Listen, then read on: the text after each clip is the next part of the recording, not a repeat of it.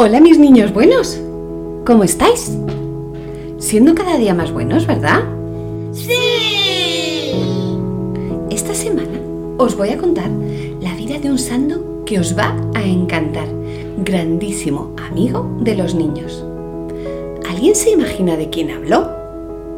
Pues el santo de esta semana se llamaba Juan y nació a principios del siglo XIX en un pueblito del norte de Italia llamado Asti. Su padre era campesino y su madre ayudaba a su padre en las tareas del campo. Juan tenía dos hermanos mayores y juntos eran una familia que se quería mucho a pesar de la pobreza y con una grandísima fe en Dios.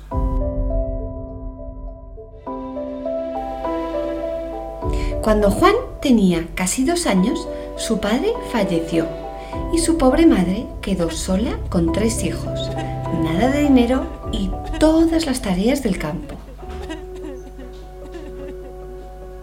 Fue una época muy dura para la familia.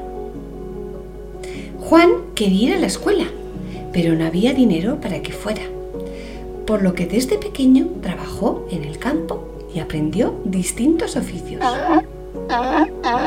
Cuando tenía nueve años, Juan Bosco tuvo un sueño que marcaría su vida. Así lo cuenta él mismo. Cuando tenía nueve años, tuve un sueño. Este sueño me acompañó a lo largo de toda mi vida. Me pareció estar en un lugar cerca de mi casa.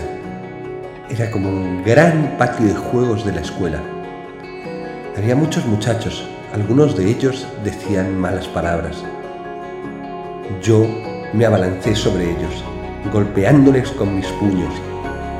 Fue entonces cuando apareció una persona que me dijo, no con puños, sino con amabilidad vencerás a estos muchachos. Yo solo tenía nueve años. ¿Quién me está pidiendo que hiciera algo imposible? Le pregunté. Y él me respondió, yo soy el hijo de aquella a quien tu madre te enseñó a saludar tres veces al día. Mi nombre, pregúntaselo a mi madre. Sus sueños premonitorios lo acompañarían a lo largo de toda su vida y serían un grandísimo don de Dios. Juan se moría de ganas de aprender a leer y a escribir, pero su hermano mayor no lo dejaba, porque no había dinero y lo necesitaba trabajando en el campo. Pero un día Juan conoció a un sacerdote llamado Don Calosso, que quedó alucinado de la profundidad de Juan y de sus ganas de aprender, y decidió enseñarle él mismo. Así fue que Juan aprendió a leer, a escribir, aprendió gramática italiana, latín, mostraba tanto empeño que finalmente, con ayuda de su madre, pudo acudir a un colegio a hacer la escuela secundaria. Ya por aquel entonces sentía Juan que estaba llamado a la vocación religiosa, pero ir al seminario era mucho dinero para su pobre familia. Sin embargo, Juan confiaba en la providencia y pudo inscribirse en el seminario de Turín que acababa de abrir y tenía poquitos seminaristas. Turín era la ciudad más importante de la época en Italia, grande, ruidosa, con todas las fábricas y tiendas. Juan, que venía de su pueblito, Asti, quedó impresionado. Durante su tiempo en el seminario, desarrolló una devoción muy grande por San Francisco de Sales, por su carácter tierno y manso y por su dulzura para con todos. Así quería ser Juan para todo el mundo también. También desarrolló gran admiración por San Felipe Neri, por su labor con la sociedad del oratorio. Llegó el día que Juan fue ordenado sacerdote y qué feliz estaba.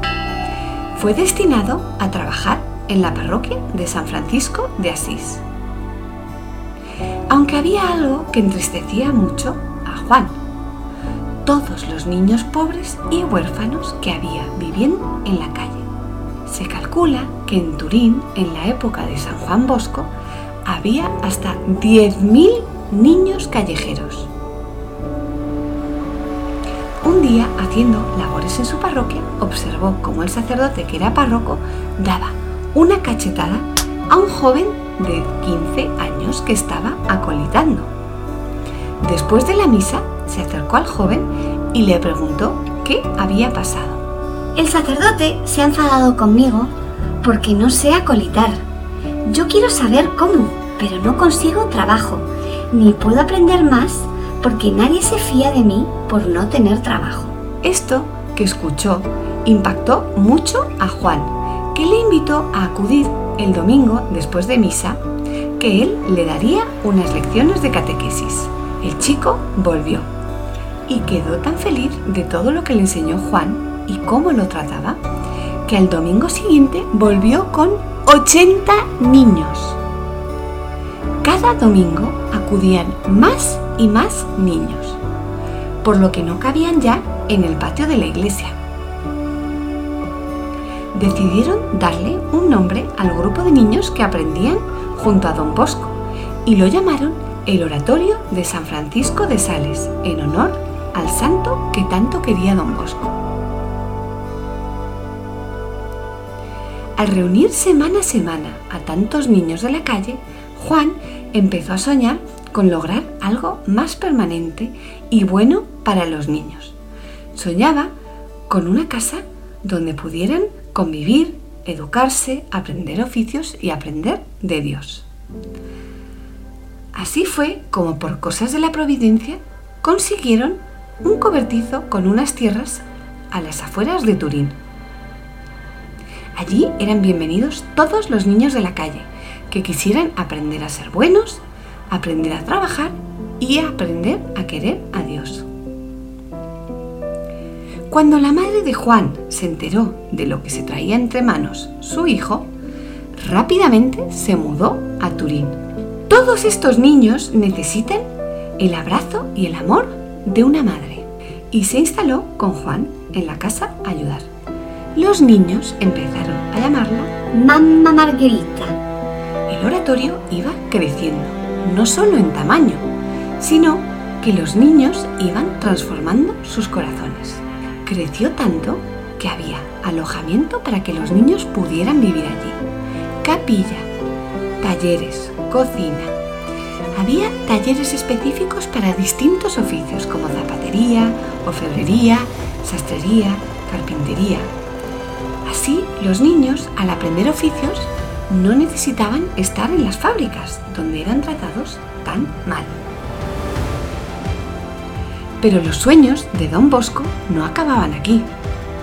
Quería también que estos chicos pudieran estudiar, no solo aprender oficios. Y así fue como fundó el primer colegio.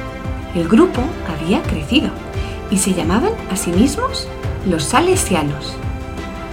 Así también surgió una congregación en torno al oratorio. Y pronto, de los primeros niños que empezaron con don Bosco, algunos quisieron ser sacerdotes y se prepararon para ello y fueron ordenados. Y estos sacerdotes fueron a otros lugares a fundar nuevos oratorios y nuevos colegios. Pero todo esto era solo para muchachos. ¿Acaso no había niñas pobres y abandonadas?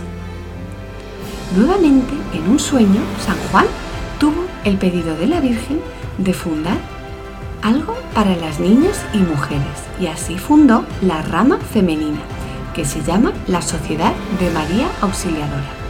Recordáis que don Bosco era italiano, ¿verdad? Pues Italia en la época estaba sufriendo una gran crisis por lo que muchas familias italianas tuvieron que dejar su país y emigrar a América del Norte y del Sur. ¿Qué pasó con estas familias? Pues muchas de estas familias que emigraron eran familias salesianas, por lo que llevaron la obra de Don Bosco allí donde fueron. Y crearon comunidades como las de Italia allí donde se establecieron. Y pidieron a su vez que sacerdotes viajarán para allá a ayudarlos. Así fue que los salesianos también descubrieron una tarea de evangelización en el Nuevo Mundo. Hicieron además una labor increíble en el sur de Argentina y Chile, donde no había nada. Fundaron los primeros colegios, las primeras iglesias. Don Bosco murió de viejito, rodeado de todo el amor de los que habían sido sus pequeños niños de la calle. Su fe en Dios no solo había transformado su vida, sino la de miles de personas a lo largo y ancho del mundo. De sus discípulos salesianos salieron muchos santos y beatos, como Santo Domingo Sabio, Ceferino Namuncurá, Laura Vicuña, Artemides Stati. Hoy en día los salesianos tienen colegios en muchísimos países del mundo y continúan la labor que inició Don Bosco. Don Bosco fue canonizado apenas 70 años después de su muerte, porque su santidad era inconfundible. Qué vida increíble, ¿verdad? Qué amor más grande tenía Don Bosco por todos los que más lo necesitaban. Os propongo que esta semana, en honor a Don Bosco, nos propongamos no gritar ni hablar mal. Podemos hacer un esfuerzo por hablarnos mejor y con amor, ¿verdad? Vamos allá. Mis niños buenos, os mando un beso gigante. En especial hoy a Baltasar, Dominga y Santiago que escuchan desde Chile y a la comunidad de homeschooling Sagrada Familia, también en Chile. Sed muy buenos esta semana que da mucha alegría a Dios.